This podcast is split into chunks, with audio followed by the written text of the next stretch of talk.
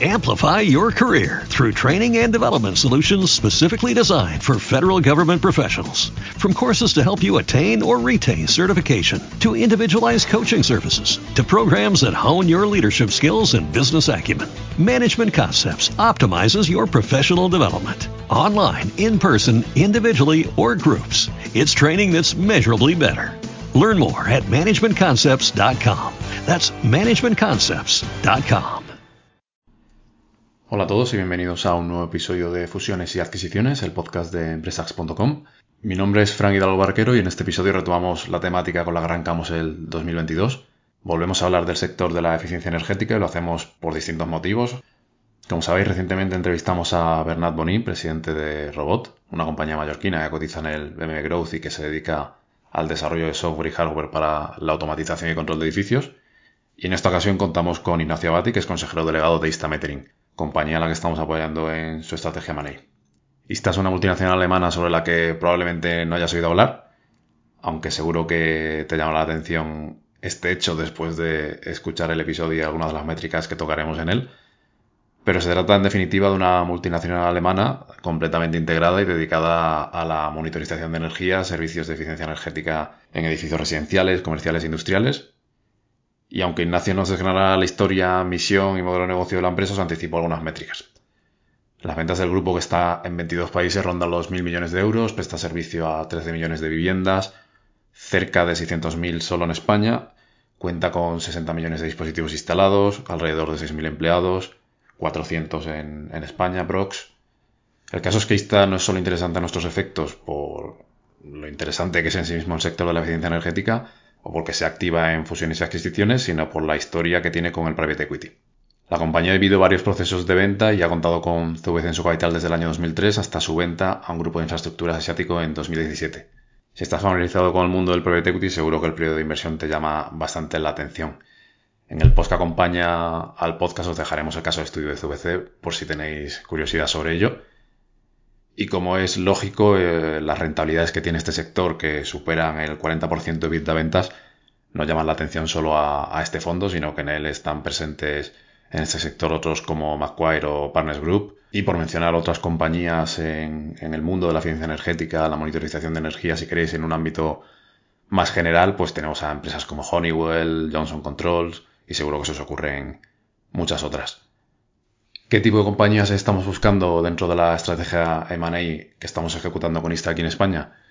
En resumen, estamos eh, centrando esfuerzos, eh, lógicamente, en continuar ganando cuota de mercado en el negocio core de, ISTA, que como os digo es la, monitorización de consumos de agua y de calefacción, pero no solo eso, sino también tecnologías que mejoren las infraestructuras con las que trabajan, eh, nuevos productos en el ámbito de la eficiencia energética, Queremos mejorar los canales de adquisición de clientes. Esto puede pasar por todo tipo de soluciones de Facility Management, incrementar su presencia en mercados en los que ya está y, mercados de mucho crecimiento como son el de la movilidad sostenible o el de las energías renovables. Y nada más, os invitamos a oír la historia de la mano de, de Ignacio, que como veréis cuenta con una trayectoria súper interesante, entre otras cosas porque ha vivido las distintas etapas de la compañía en los últimos 15 años y si tenéis cualquier comentario duda, queréis que profundicemos al respecto de este proyecto, encantados de hablar con vosotros como siempre. Esperamos que el episodio resulte tan interesante como nosotros. Recordaros que contamos con el apoyo de DataSite, líder mundial en la gestión integral de los procesos de Money. Vamos allá. Muy buenas, Ignacio. Hola, ¿qué tal? Eh, Fran, ¿cómo estás? Veo que te pillo el Laufi, ¿no? Que estamos grabando aquí por, por Teams hoy. Sí, la verdad es que tenemos una política ahora de teletrabajo mientras la pandemia al 50%, pero a mí mi mujer me echa de casa, así que prefiero, venir aquí. Muy bien. Nada, Ignacio, vamos a hablar de, ISTA porque, bueno, básicamente os estamos apoyando en todo lo que es vuestra estrategia Money, ¿no? En, todo lo que tiene que ver con la estrategia de crecimiento inorgánico de la compañía aquí en España. Ahora comentaremos que históricamente habéis estado vinculados a, al mundo del private equity, ahora formáis parte de un gran grupo de, infraestructuras y en el pasado habéis hecho muchas adquisiciones, en algunas hemos apoyado.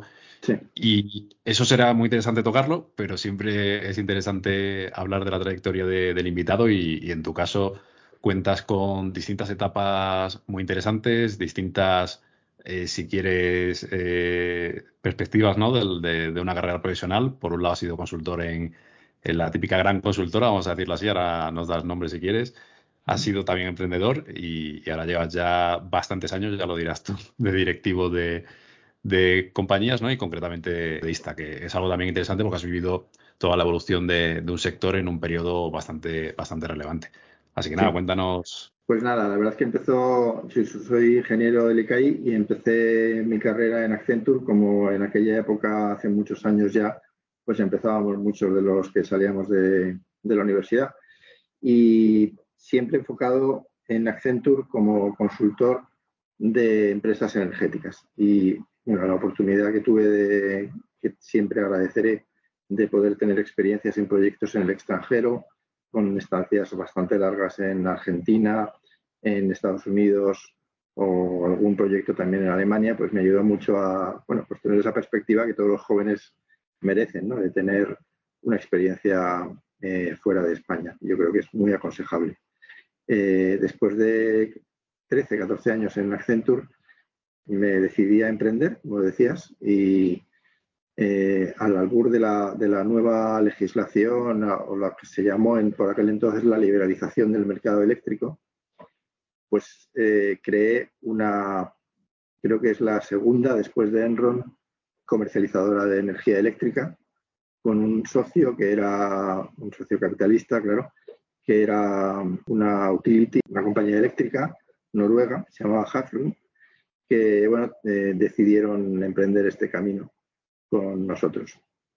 Fundamentalmente, más que comercializadora, que era una cuestión legal, lo que hacíamos era trading de energía. Yo creo que fuimos los pioneros en España en hacer trading de energía, es decir, soñar con un mercado organizado de megavatios basado en el precio de, que se publicaba en el, en el OMIE, en el mercado eléctrico, o sea, funcionar como una commodity más.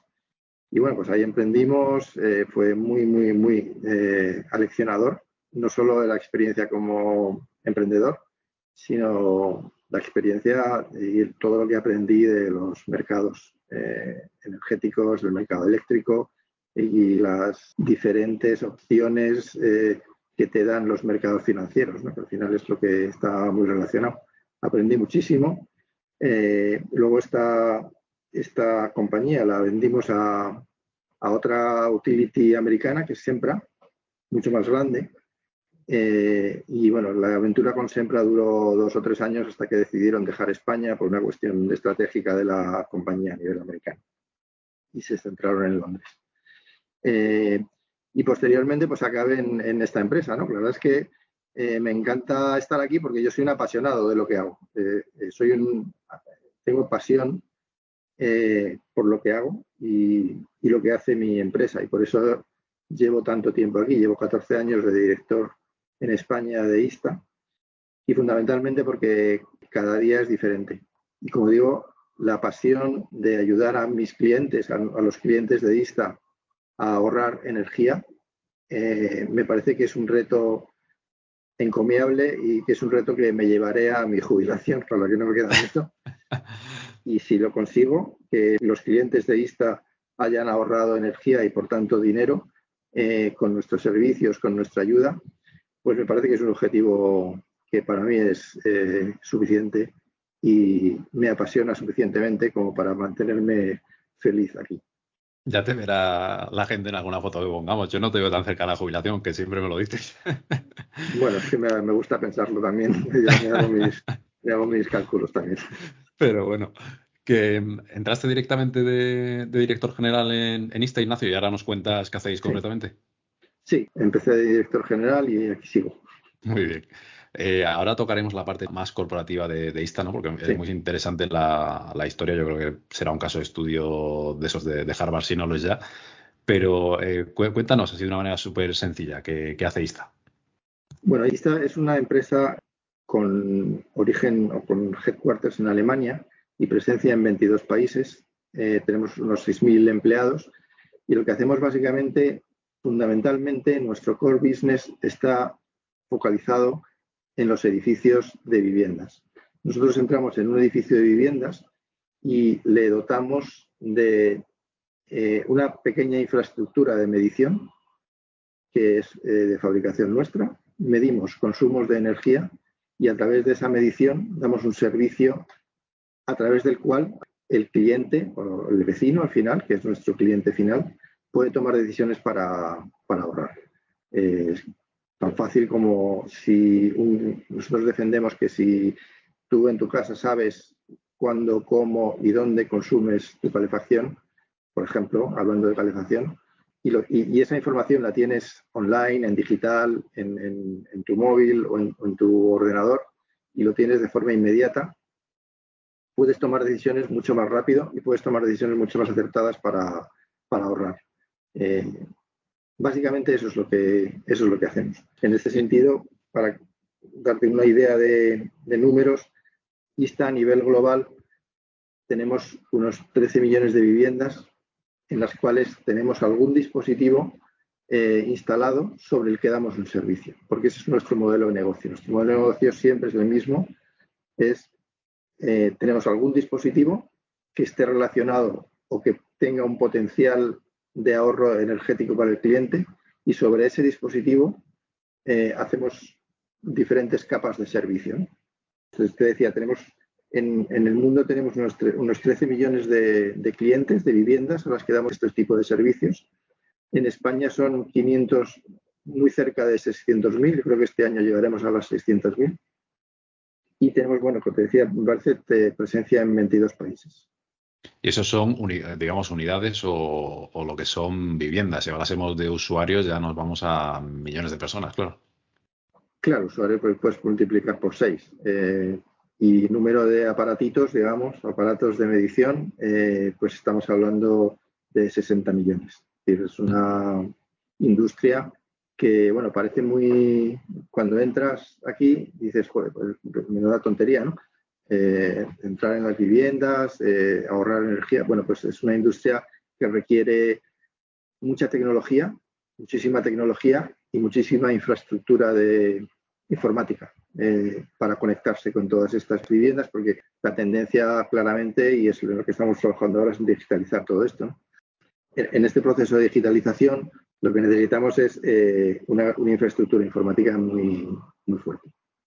Al final sois una empresa de, si quieres, de servicios, pero eh, es que no sois solo de servicios. Al final sois una empresa de hardware también, ¿no? que, no sé incluso si fabricáis en algunos casos. Ese es un dato, un dato interesante. Y luego toda la capa tecnológica que hay, que hay detrás que también. Exacto, ese es, el, ese es exactamente como tú lo has dicho. Nosotros somos fabricantes de nuestros productos y sobre ese producto eh, vamos, vamos creando capas de servicio.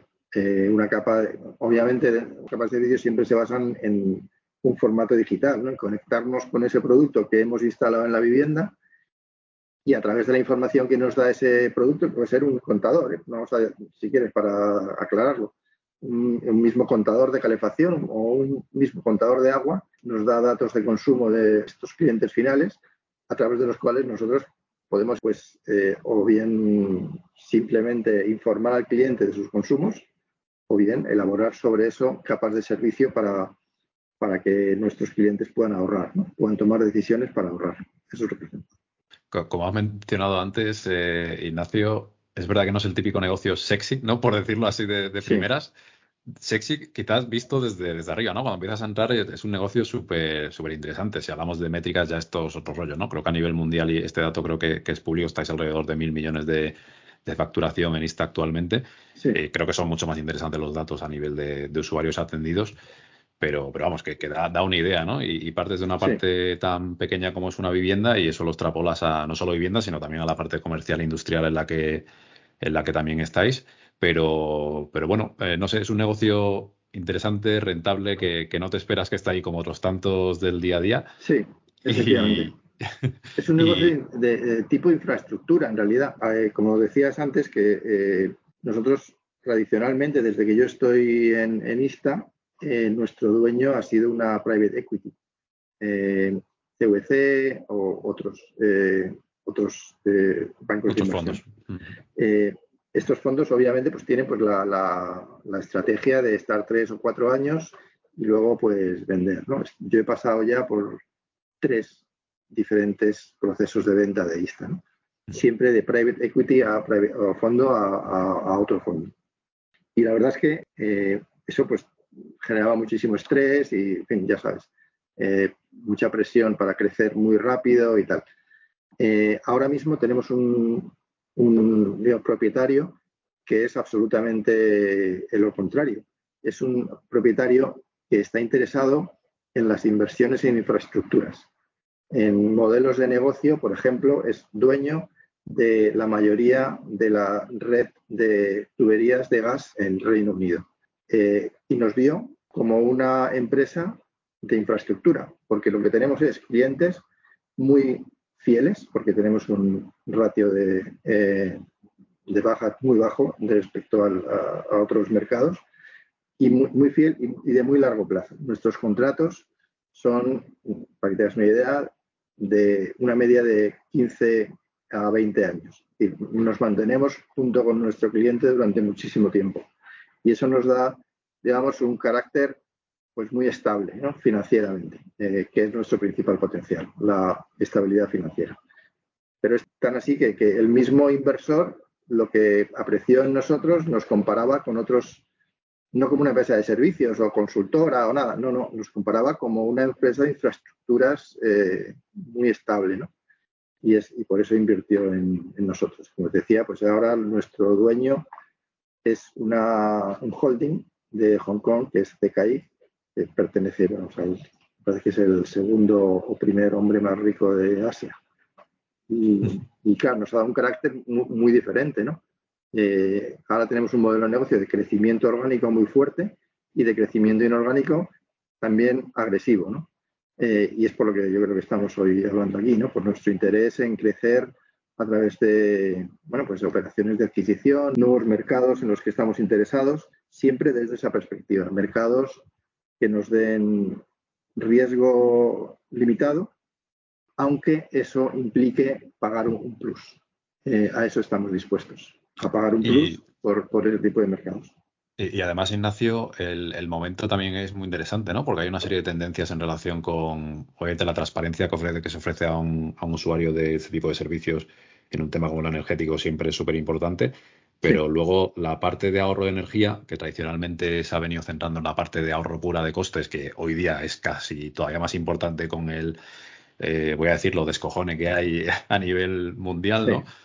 Pero también tenemos tendencias a, nivel puramente medioambiental que parece que ya no son tendencias, sino que se van instalando, ¿no? O sea que el, momento es muy interesante y, en ese sentido, digamos que vuestro, vuestro enfoque creo que está bastante claro, pero las soluciones las distintas soluciones que se pueden aplicar y a la que, a la que estaría dispuesta de, de entrar son muchas. Eh, me viene a la cabeza un dato que ya mencioné hace poco en, una entrevista que hicimos con Bernard Bonin, que también le conoces, el, presidente de, Robot, y hablábamos de que alrededor del 40%, creo que para vosotros es alrededor de un 36%, si no recuerdo mal, de las emisiones o, de lo que supone el consumo de energía mundial tiene su origen en, edificios, que es un dato que, de verdad que yo estoy seguro de que es súper obvio una vez que lo oyes, pero a mí me, me explotó la cabeza, ¿no? O sea que realmente es muy interesante más allá de la pura parte de, ahorro de costes, sino de también de implicación.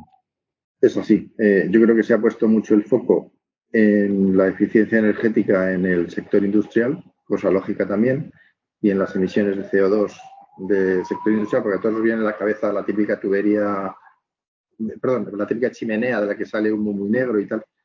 Pero en realidad el problema fundamental, sobre todo en un pues en el mundo de, grandes metrópolis en el que vivimos ahora. ¿no? El problema no es una gran chimenea del que sufre humo negro, sino las pequeñas chimeneas que salen de cada, de cada edificio eh, que sacan humo muy negro, porque son eh, calderas, por ejemplo, de calefacción muy antiguas que gastan en muchos casos eh, pues, carbón. Bueno, carbón están ya prohibidas, pero han estado durante muchos años incluso quemando carbón o gasoil, o en fin, combustibles de este tipo, ¿no? Y eso es lo que genera incluso mucho más contaminación que los coches, que también están muy de moda ahora lo de limitar la circulación en la M30 aquí en Madrid por el tema de la, de la contaminación, pero si te fijas, siempre que hay una limitación para los coches en la M30 en Madrid coincide con el periodo del arranque de las calefacciones, el mes de octubre. siempre. Y, desde mi punto de vista tienen, tendrán algo que ver, porque en el periodo de que arrancan todas las calefacciones se genera mucho más contaminación que, en otros momentos. A nivel de, eh, esto no lo, hemos mencionado, ¿no? Pero eh, creo que es interesante y me salgo un poco del tema que estamos tocando ahora, que es la parte del equipo que, tenéis en Insta, ¿no? De, si quieres, del número de empleados que tenéis a, nivel mundial, pero también en España, y del tipo de perfiles que tenéis. Eso, en cierto modo, ayuda a posicionar quizás a potenciales compañías que puedan considerar, eh, oye, soy una empresa interesante para, para Insta, sí, ¿no?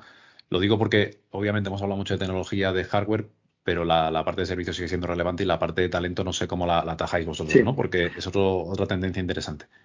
Mira, eh, eso es diferencial también en ISTA. Eh, y es que no somos una consultora o una empresa de servicios puro. Eh, nosotros en, el mundo somos 5.000 empleados. En España somos ahora mismo unos 400 empleados, de los cuales la mayoría, unos 320, están en la calle. Están en la calle eh, trabajando. Y hay pocas empresas ahora mismo en España que tengan 320 personas en la calle trabajando, quiere decir, entrando en las viviendas, instalando, eh, revisando, reparando o reemplazando dispositivos de todo tipo, contadores de calefacción, contadores de agua, no sé, de todo, incluso radiadores, ¿no? Hacemos. Entonces eso, eso es diferencial. Nosotros fabricamos el equipo, te ponemos una capa de servicios encima de ese equipo, pero es que además lo instalamos. no, no tenemos, tenemos esa vocación de instaladora también, porque nos preocupa mucho eh, aspectos que para nosotros son muy importantes, como una buena calidad de la instalación, precisamente porque nuestra relación con el cliente sabemos que va a ser muy larga. Y para tener una relación con el cliente eh, tan larga, tienes que empezar bien con una calidad óptima desde el primer momento. Si no, sabemos que vamos a tener problemas. Entonces, efectivamente, eso es diferencial. Y lo que también es diferencial en nuestro modelo de negocio es eh, nosotros trabajamos, y es lo, que nos interesa para posibles eh, targets en, en, en M&A, para adquisiciones, lo que nos interesa son modelos de negocio de inversiones, o sea, generación de CAPEX y a cambio de contratos a muy largo plazo. Eso suena muy bien y tal, pero bueno, para eso hay que tener mucho músculo financiero y eso es también lo que nos diferencia un poco. Eh, tenemos un músculo financiero pues muy grande, la verdad, y nuestro interés es este tipo de negocios. No cobramos al, para que tengas una idea muy concreta, pues cuando instalamos un dispositivo en una vivienda, no se lo vendemos al cliente, sino que le decimos, a cambio de un contrato de 10 años, tú me pagas todos los meses un poquito y con eso ya me estás pagando. De forma que tú puedes ir pagando con los ahorros generados nuestros servicios y nuestros productos. Esto también pasa, Ignacio, no solo con el hardware, ¿no? sino con, la tecnología, con los softwares también que, son propios y que comercializáis, ¿no? Lo ofrecéis de una manera similar. Efectivamente, nuestro modelo siempre es CAPEX contra un contrato de largo plazo. Esto es lo que nos gusta. Se me ocurre eh, también que, además esta es una, un vertical en el que estáis ya presente y que quizás por lo que hemos comentado hasta ahora alguien que nos, escuche, no, nos esté escuchando no, no, no, es consciente de ello, ¿no? Y, un modelo muy similar a, lo que hacéis en, en vivienda eh, o, con un dispositivo de hardware como pueda ser un contador, lo hacéis también con la parte de lo que hemos llamado nosotros movilidad sostenible, que es básicamente puntos de recarga de vehículos eléctricos, ¿no? Exacto. Nosotros instalamos y comercializamos puntos de recarga de vehículos eléctricos, efectivamente. Nos estamos focalizando en nuestro cliente natural, que es la comunidad de propietarios, pero no, no le hacemos las cosas a nada, como es lógico. Y la propuesta de valor es un poco diferente en ese sentido, ¿no? Un poco vamos a los clientes y le decimos, esto te cuesta 1.500 euros y aquí lo tienes. Ese no es el modelo de negocio. Ya para eso hay otros instaladores que lo hacen y probablemente lo hacen de una manera pues igual o mejor que nosotros. Nosotros la propuesta de valor es no me pagues nada ahora, yo te lo instalo, déjame que esté contigo durante los próximos años en los que yo te voy cobrando eh, mes a mes esto en base al beneficio que puedas tener de este dispositivo. Y sobre eso empiezo a crear una capa de servicios. Conozco al cliente, tengo una relación larga con él, esto me da muchísimas oportunidades de fortalecer esa relación y empezar a ofrecer otro tipo de servicios. A esto me refiero con lo de la capa de servicios. Empezamos pues, con un contador de calefacción, empezamos con un dispositivo de carga eléctrica para coches y podemos terminar metiéndonos en, un dispositivo para ahorro de, eh, electricidad de su casa o para un dispositivo de ahorro en calefacción o eh, ese es nuestro modelo, ¿no? Sí, es un ciclo bastante completo, pero no, es solo la parte B2C. Creo que en Alemania o en algún otro país de Europa lo estáis haciendo para hoteles, para mundo, centros comerciales, etcétera, etcétera.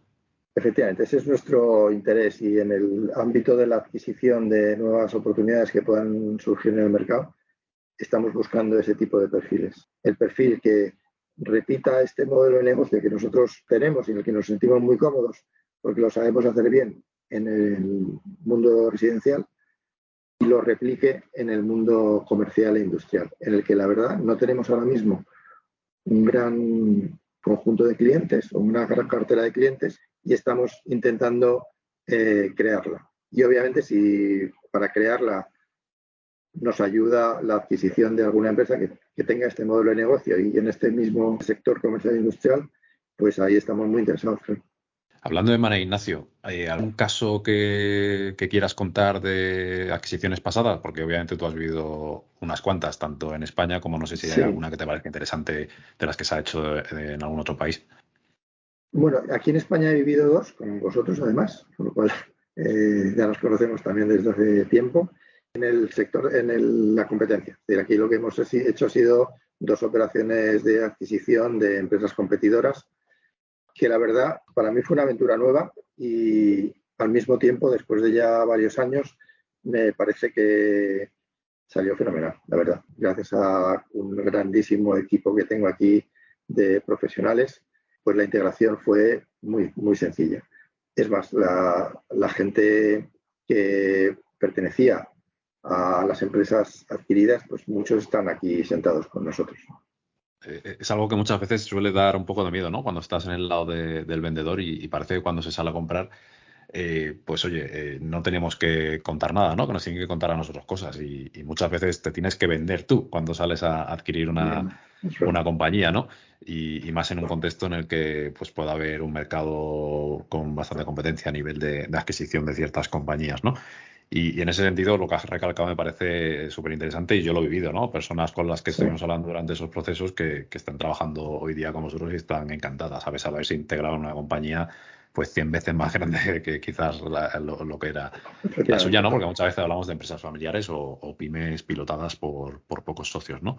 O sea que ahí, vamos, eh, creo que es un caso bastante claro y, de hecho es que eh, te diría que no tenéis ni inconveniente, ¿verdad? En que, en que contasen sus casos llegado el momento.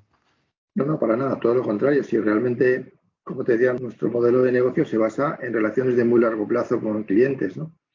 Y cuando estos clientes han tenido relaciones de muy largo plazo con un competidor, este tipo de adquisiciones les puede, digamos, chocar.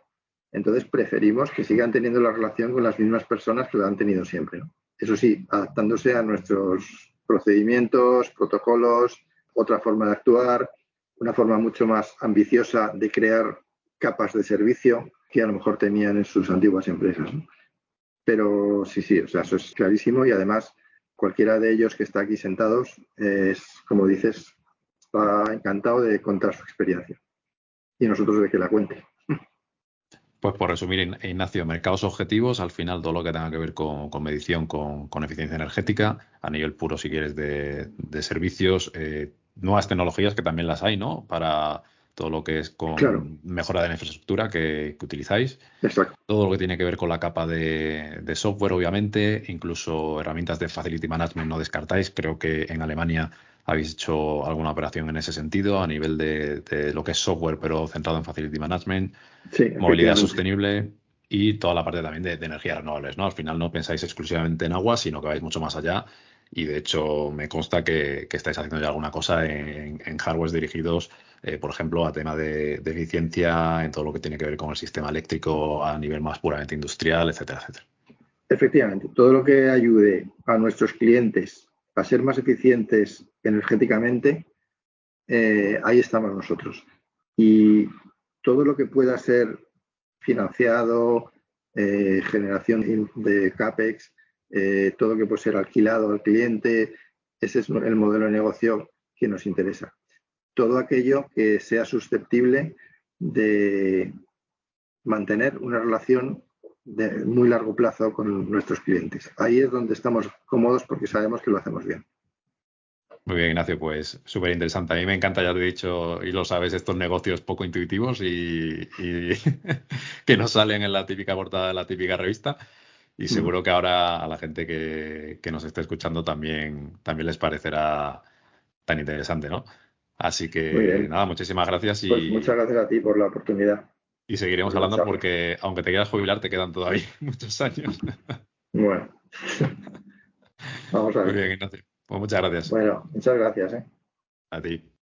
Amplify your career through training and development solutions specifically designed for federal government professionals. From courses to help you attain or retain certification, to individualized coaching services, to programs that hone your leadership skills and business acumen, Management Concepts optimizes your professional development. Online, in person, individually, or groups, it's training that's measurably better. Learn more at managementconcepts.com. That's managementconcepts.com.